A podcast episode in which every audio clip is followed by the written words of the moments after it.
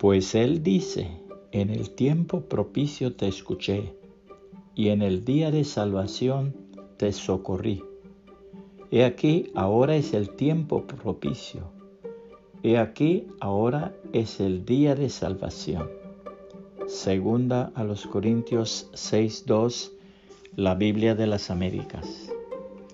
Cierto día un hombre se paseaba por la orilla del mar que daba a un gran acantilado.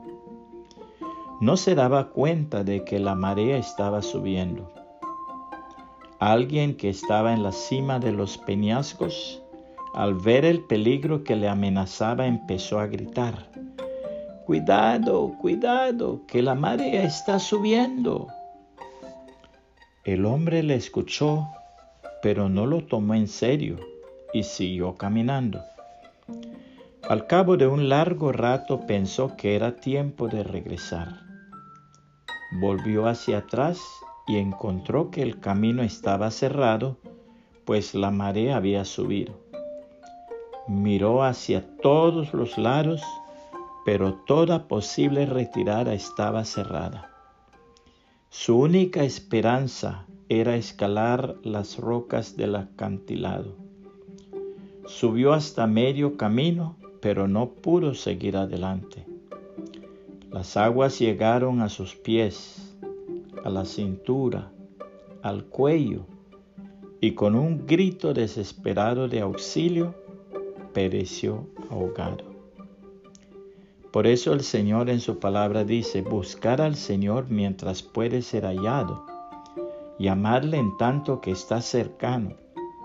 Abandona el impío su camino y el hombre inicuo sus pensamientos, y vuélvase al Señor, que tendrá de él compasión al Dios nuestro que será amplio en perdonar. Porque mis pensamientos no son vuestros pensamientos, ni vuestros caminos mis caminos, declara el Señor.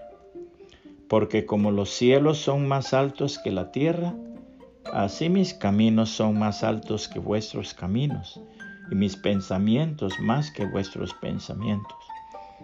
Porque como descienden de los cielos la lluvia y la nieve, y no vuelven allá, sino que riegan la tierra, haciéndola producir y germinar, dando semilla al sembrador y pan al que come, así será mi palabra que sale de mi boca.